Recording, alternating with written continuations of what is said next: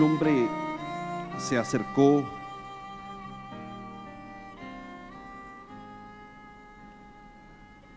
una vez a Jesús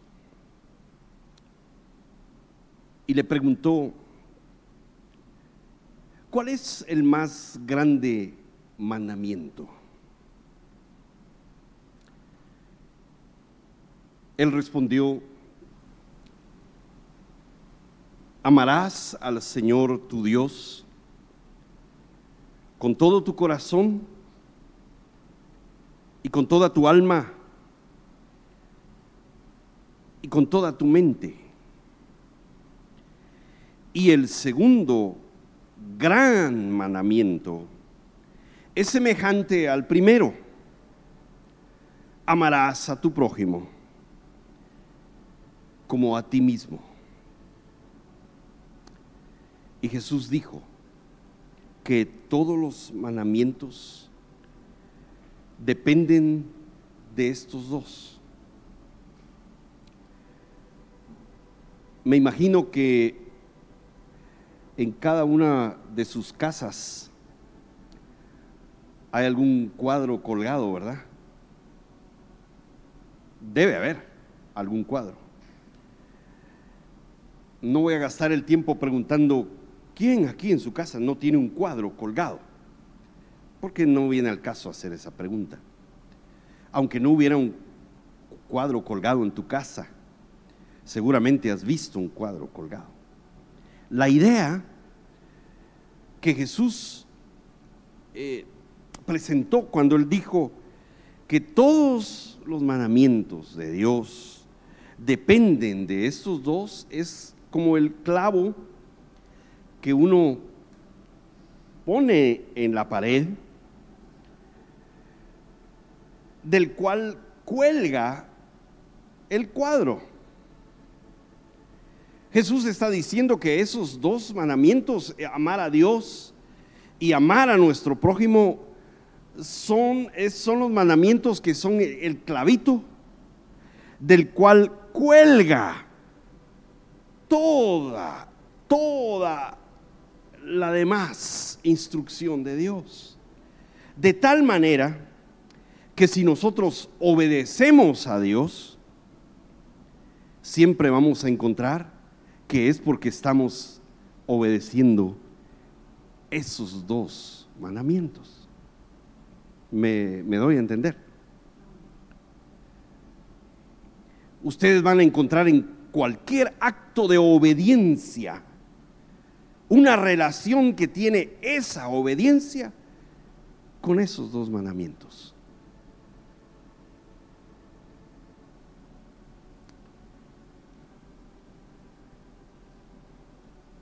Los primeros capítulos del libro de Génesis nos cuentan la historia de cómo los seres humanos violamos estos dos mandamientos desde el principio. Adán y Eva desobedecieron una instrucción que Dios les había dado con respecto al árbol del conocimiento del bien y del mal. Ellos quisieron ser como Dios, conociendo y experimentando el bien y el mal. Ellos escogieron eso porque la raza humana se convenció que esa sería una forma de ser como Dios. Y entonces desobedecimos a Dios. Ellos comieron del fruto prohibido, violando el mandamiento de amar a Dios con todo el corazón con toda el alma y con todas las fuerzas. Porque amar a Dios con toda el alma, con todo el corazón, con toda nuestra fuerza, es permitir que su voluntad gobierne nuestra voluntad. Entonces ellos quebrantaron, aunque no existía en una forma expresada ese primero y más grande mandamiento, desde el principio nosotros escogimos, en lugar de amar a Dios y obedecerlo, seguir nuestro propio camino. Caín odió a su hermano.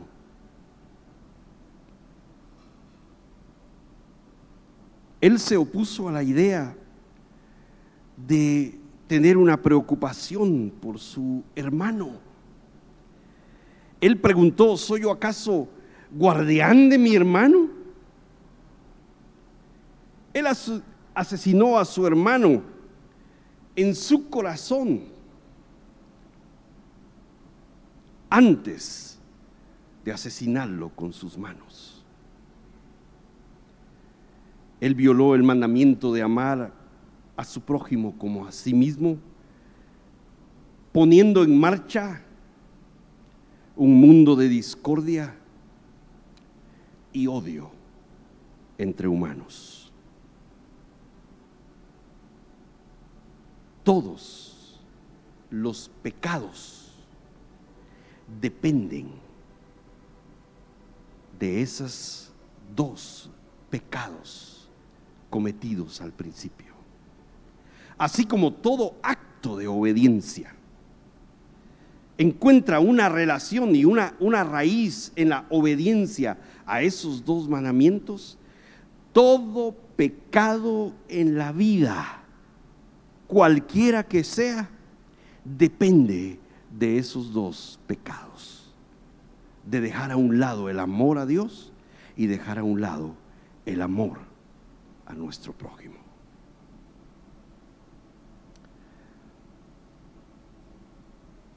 Hoy yo quiero tomar unos minutos con ustedes para hablar de algo, creo yo, importante en nuestra vida, no solo como jóvenes, no solo como adultos, quizás haya eh, en, en la transmisión con nosotros adultos casados que se sienten jóvenes, pero no calificaban por la invitación que se hizo para solteros ellos no calificaban, entonces ellos dijeron, pero yo voy a estar por la ventana, viendo. Ya que no me abrieron la puerta, por la ventana yo voy a estar viendo. Bienvenidos.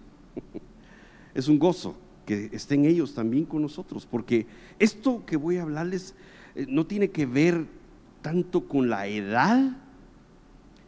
Eh, sí es bueno que nosotros como jóvenes a temprana edad despertemos a esto, a esta realidad, porque, bueno, se supone, nuestra vida está en las manos del Señor, pero se supone que como jóvenes tenemos un tiempo para dar lugar a la obra de Dios en nuestras vidas, para que cuando seamos adultos y, tengamos la edad de los que hoy son adultos, seamos unos creyentes de mayor profundidad espiritual que aquellos adultos de hoy en día.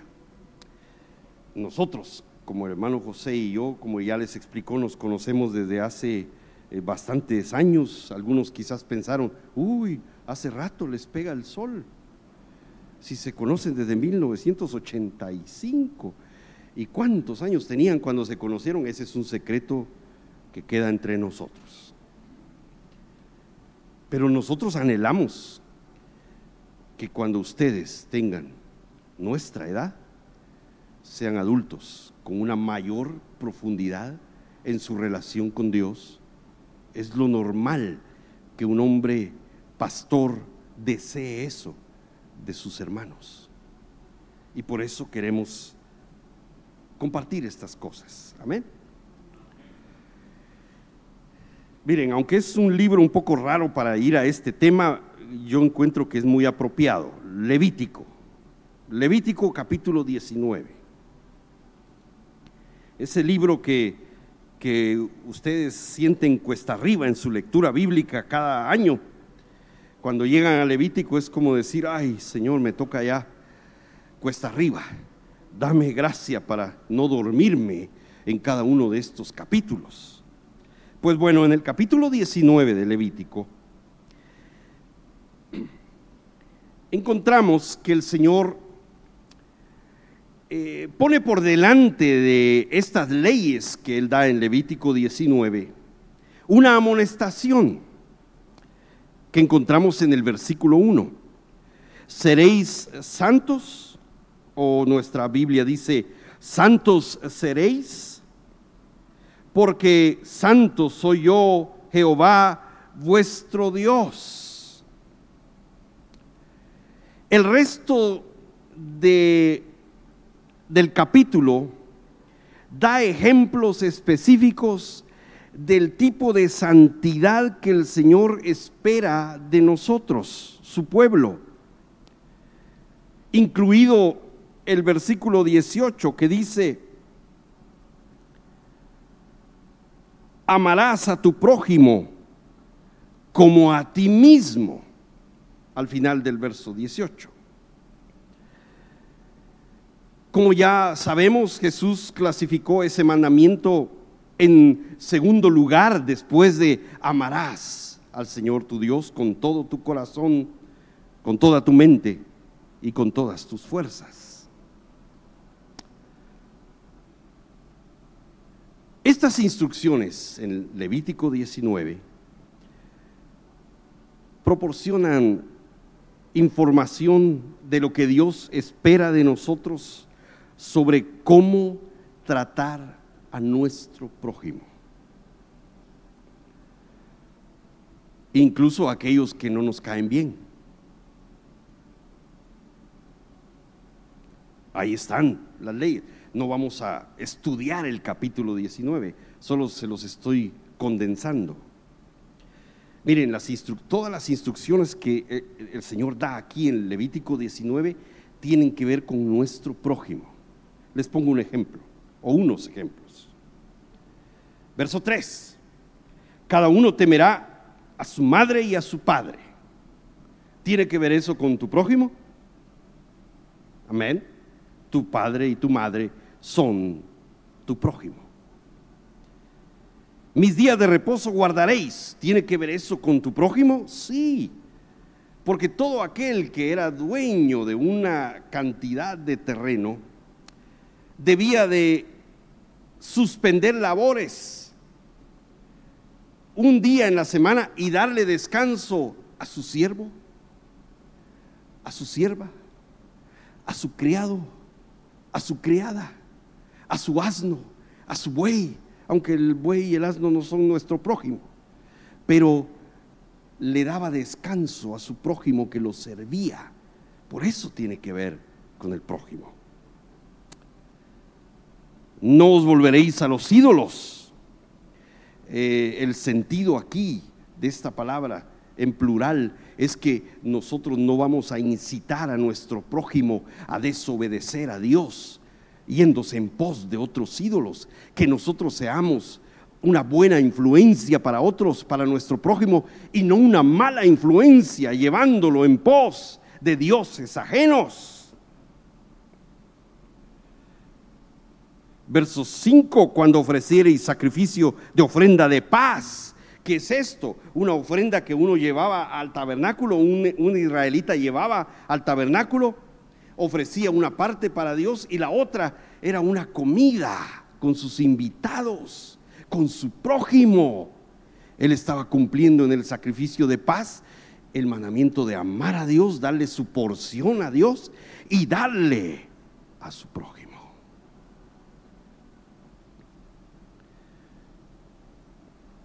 Esa es la clase de santidad que el Señor espera de nosotros.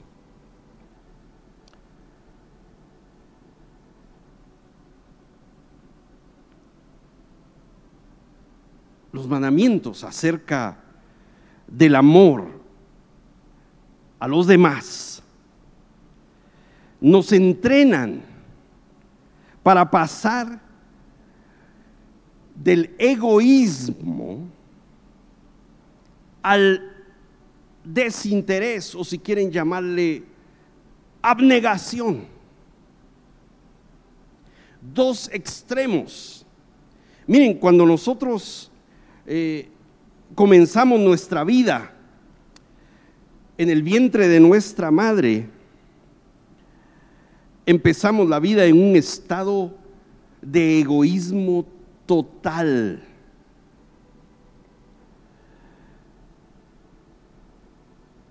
Eso es normal por nuestra naturaleza.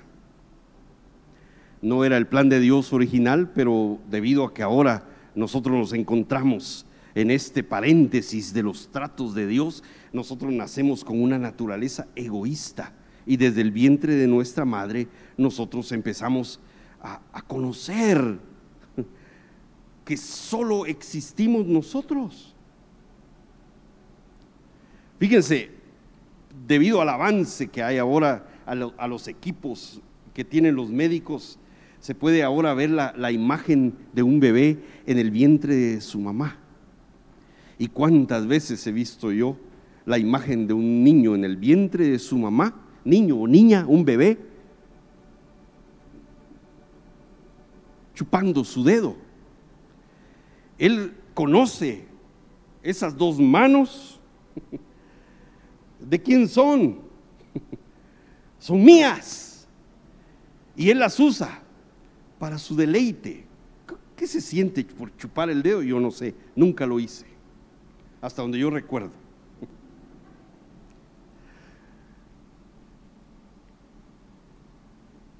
Un niño en el vientre de su madre se conoce a sí mismo, está consciente de sí mismo y para él el mundo consiste en él y nadie, nadie más.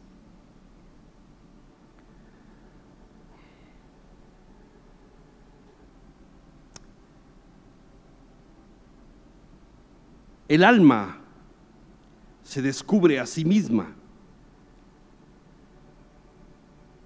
y se da cuenta que tiene una voluntad, un estado consciente independiente. Y esa es la razón por la que los niños de dos años actúan como niños de dos años. ¿Entienden? Porque es hasta ahí donde llega su conocimiento. Cuando uno sale del vientre de mamá, Miren, el único interés que uno tiene es uno mismo. Uno se da cuenta que cuando siente una necesidad de alimento, con solo llorar, mamá suple esa necesidad. Aún el amor y el apego que sentimos a nuestra mamá es un amor egoísta, porque la amamos porque ella es la que suple nuestras necesidades. Queremos estar con ella porque cualquier llanto, ella es la que nos cambia el pañal, ella es la que nos da de comer, eh, ella es la que atiende todas las necesidades. Somos los, somos los, los únicos en nuestro punto de vista. El problema, ¿saben qué es? Cuando ese nuevo ser viviente empieza a darse cuenta y empieza a chocar con el concepto de que hay otro.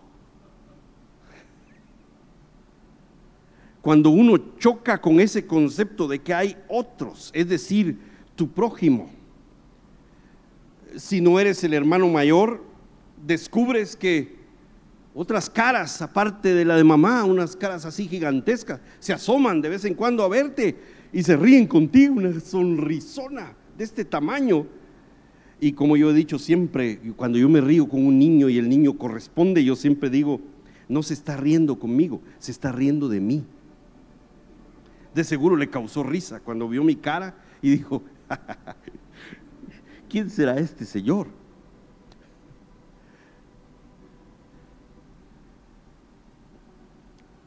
Y ahí, desde nuestra infancia, empezamos nosotros, habiéndonos descubierto nosotros y habiendo descubierto que hay otros, empezamos un arduo camino hacia el desinterés.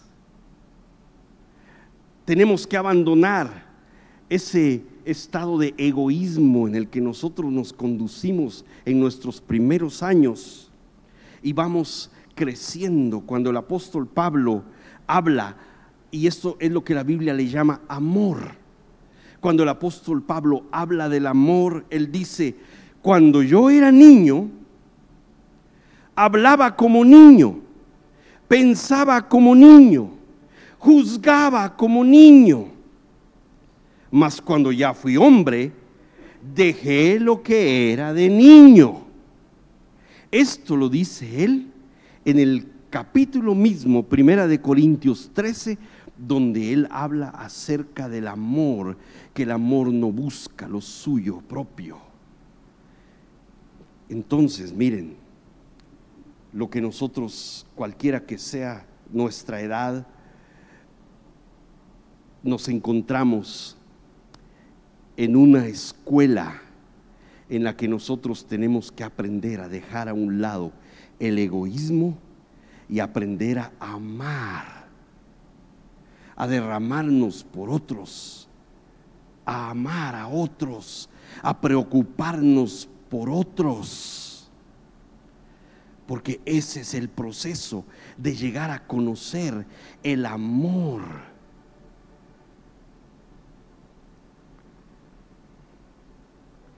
Si la persona, si el ser humano camina y da pasos en este proceso, ya no va a actuar como un niño de dos años a la edad de 42 años. Pero yo sí conozco gente que por no haber aprendido a negarse a sí mismos, se comportan a la edad de 42 como niños. Eso indica que no han dado pasos en ese proceso de ir olvidándose del yo y aprendiendo a derramarse por otros, que es el camino al que el Señor nos ha llamado. Y yo quiero poner un ejemplo de esto con lo que encontramos en el primer, eh, en el primer versículo de este, en el segundo, perdón, tercer versículo de este capítulo 19. Cada uno temerá a su madre y a su padre. El principio de la sabiduría es el temor del Señor. El temor del Señor, el temor de Dios, es esa certeza de que Dios existe, que Él ve todas nuestras obras, que Él discierne todos nuestros pensamientos e intenciones del corazón y que Él castiga la maldad y recompensa la justicia. Eso es el temor de Dios.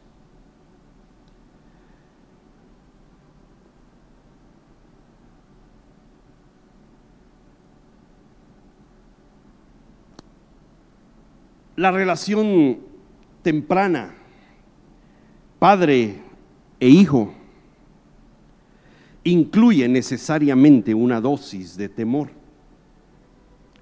¿Cuántos aquí fueron criados recibiendo vara? Es así, es una buena pregunta que me interesaría eh, ver las manos levantadas aquí. A ver, levántenla. Miren, ustedes son bienaventurados en haber crecido en un hogar en el que sus padres aplicaban la vara Ahora, la pregunta del millón es la que sigue. ¿Cuántos disfrutaron la vara? Nadie. ¿No, le, no lo disfrutaron?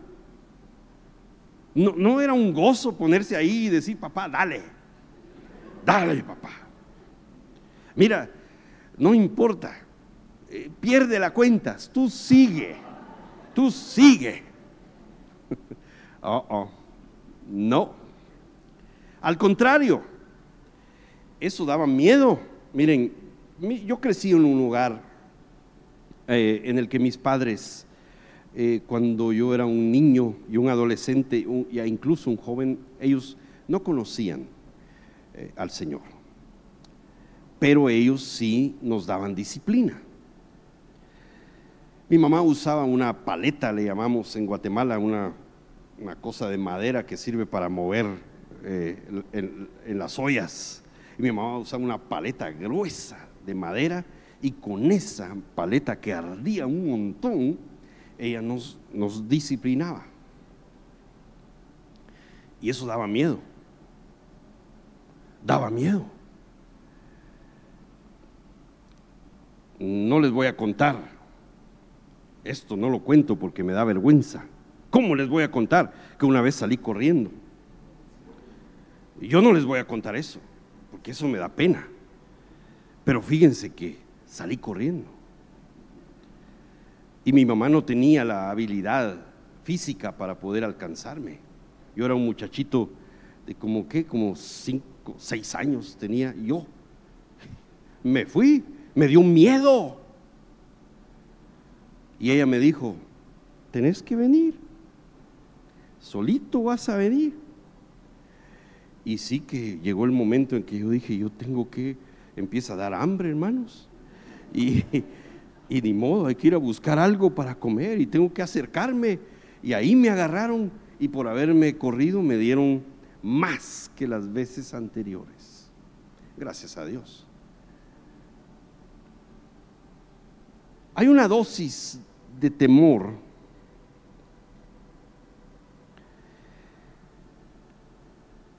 el castigo corporal es efectivo pero da temor. Y nuestra relación con nuestros padres en alguna etapa de nuestra vida, hermanos, eh, tiene una dosis de temor. Dice, cada uno temerá a su padre, a su, perdón, a su madre y a su padre. Cada uno tendrá temor. Y yo sé, hermanos, que esa palabra temor es incómoda, por eso algunos dicen, no, no, aquí se refiere a la reverencia, que uno reverencia a su padre, quiere decir respete. No, si ustedes examinaran esta palabra, es miedo. Cada uno tendrá miedo y eso es importante, porque para un niño el principio de la sabiduría es el temor de sus padres. Temer el castigo que ellos pueden darnos por nuestra desobediencia. Es el principio de la sabiduría de un niño. Es el, son los primeros pasitos hacia la sabiduría, ¿entienden? El temor de nuestros padres. Pero cuando nosotros vamos creciendo, cuando nosotros llegamos a una edad ya adulta, Y por eso yo les dije, no importa la edad para lo que vamos a hablar, porque eh, cuando llegamos a una edad adulta, y aquí hay, hay jóvenes eh, adultos y hay jóvenes eh, ya personas también con, con mayor experiencia en su vida. Cuando uno llega a esa edad, la Biblia habla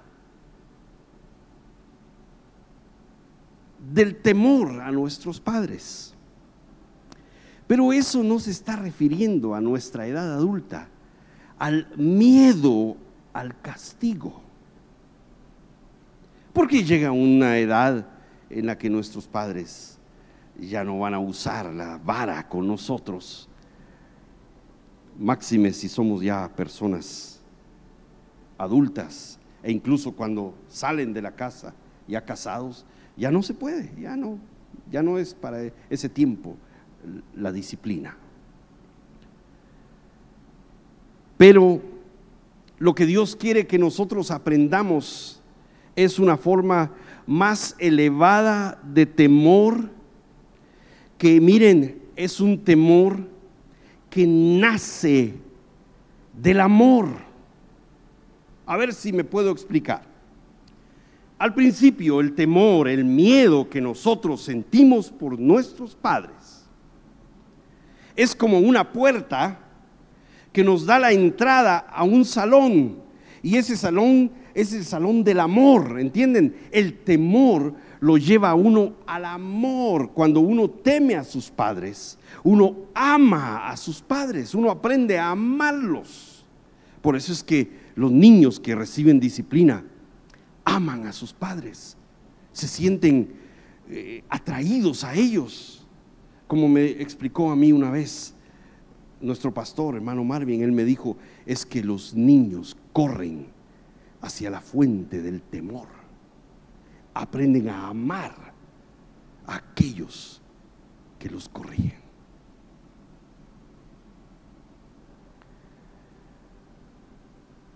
Si ustedes aman sinceramente y, al decir, eh, algunos quizás estarán pensando, hermano, pero yo, mis padres ya murieron, eh, tal vez ya no tienes a tus padres, tal vez alguien diga aquí, no, hermano, yo ya soy tan adulto que ya no tengo que ver con mis padres de, en esa misma dimensión que lo tienen eh, que ver aquellos que son más pequeños.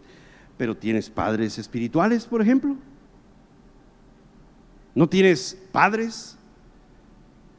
¿No tienes un pastor que es tu, padre espiritual? Quien te va guiando, quien te va encaminando. Claro que tienes padres.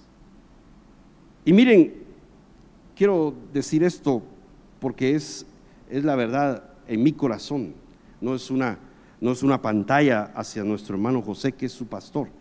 Esto Dios sabe que sale de mi corazón, no es, no es palabras nada más.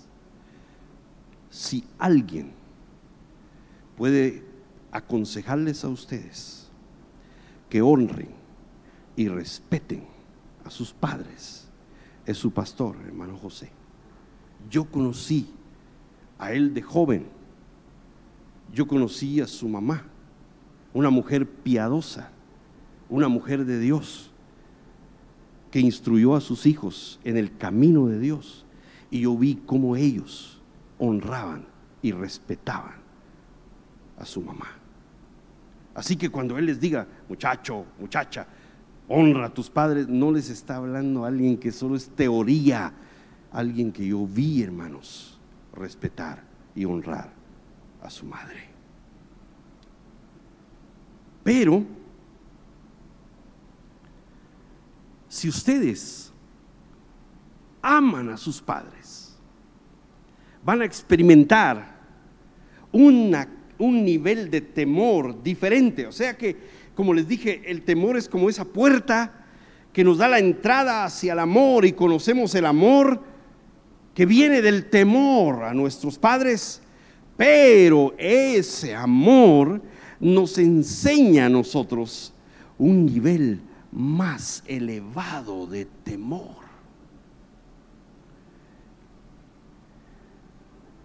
Si ustedes aman a sus padres, sean padres naturales o padres espirituales, o si ustedes aman a su Padre celestial, nuestro Señor, ustedes van a tener temor de entristecerlos, porque los aman. Les va a dar miedo entristecerlos, porque los aman. Salomón dijo, el hijo sabio alegra al padre pero el hijo necio es tristeza para su madre. Proverbios 10, 1. Todos ustedes conocen, y con esto quiero cerrar, con esto quiero terminar, todos ustedes conocen la historia de Judá y su enfrentamiento con José, su hermano, en Egipto cuando José los llevó al final, a la culminación de la prueba y les dijo, este su hermano Benjamín es el que tiene que quedarse aquí esclavo, les estaba presentando a ellos la oportunidad de hacer con Benjamín lo mismo que habían hecho con José hace años atrás. Era la oportunidad ideal para deshacerse del hijo predilecto, del nuevo hijo predilecto. Era la oportunidad de decirle, bueno, Benjamín, lo lamentamos, no sabemos ni cómo esa copa terminó en tu costal, te creemos, tú no te la robaste, pero ni modo, mira lo que pasó. Chao, mi hermano. Que, que te vaya bien en la vida. Tenemos que regresar. Judá le dijo a José, yo salí de fiador delante de mi padre por mi hermano.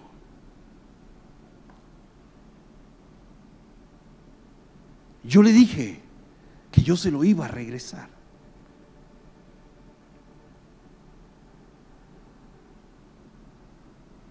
Y ahí es cuando él, creo yo, quebrantó el corazón de su hermano cuando le dijo, ¿cómo subiré yo a mi padre no estando el muchacho conmigo? Tengo miedo de ver el mal que sobrevendrá a mi Padre.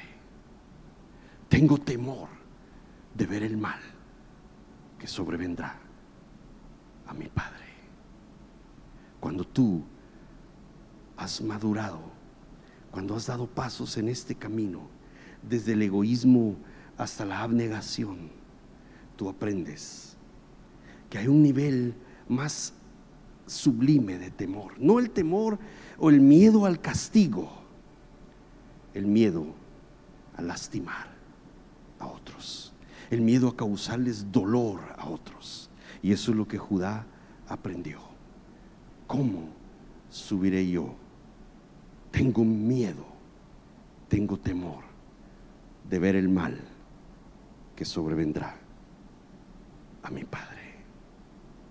Que Dios nos dé la gracia aquí, hermanos, y a los que están viéndonos en la transmisión, que Dios nos dé la gracia para llegar a este nivel de amor, que nos duela, que nos dé temor lastimar el corazón de nuestro prójimo. Eso es amor. Eso es cuando alguien ha dejado, como el apóstol Pablo, de pensar como niño, de juzgar como niño, cuando ha dejado atrás ese nivel y ha llegado a conocer lo que es el amor